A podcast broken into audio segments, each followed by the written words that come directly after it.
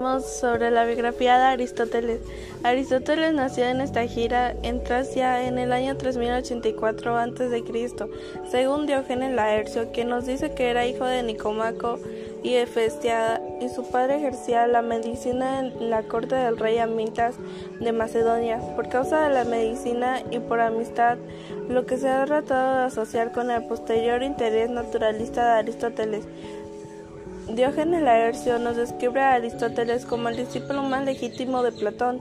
y de voz balbuciente, que tenía las piernas delgadas y los ojos pequeños, que usaba vestidos preciosos y anillos, y que se cortaba la barba y el pelo. Poco sabemos de la educación recibida por Aristóteles en su juventud, aunque debido a ser la propia de los jóvenes griegos de su época, a los 17 años, entre el año 368 a.C. se trasladó a Atenas,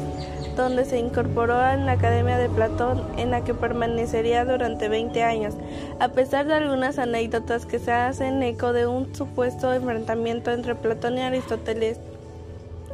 antes de la muerte de aquel, es poco probable que tal enfrentamiento haya podido producirse dado que todas las referencias que tenemos de Aristóteles hacia Platón hacen gala de un gran respeto y admiración hacia el maestro, pese a las discrepancias teóricas que luego llevaron a su separación doctrinal. El hecho que el hecho de que la crítica contemporánea haya puesto de manifiesto el carácter histórico evolutivo de la obra aristotélica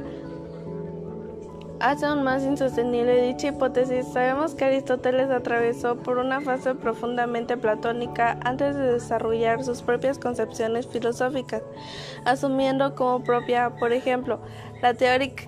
la, teórica, la teoría de las ideas de Platón antes de, de, haber procedido a su crítica, como claramente se pone de manifiesto en el diálogo aristotélico Eudemo, una de sus obras de juventud. A la muerte de Platón en el año 347,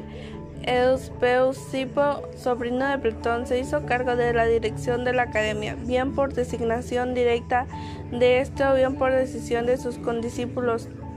emprendiendo una orientación de carácter místico religioso a las características de la academia, lo que no fue del agrado de Aristóteles, quien abandonó, ya fuera por esta razón, ya no por sentirse frustrado al no haber sido designado él mismo como director, como sostiene otros biógrafos. Eso es todo. Gracias por la atención.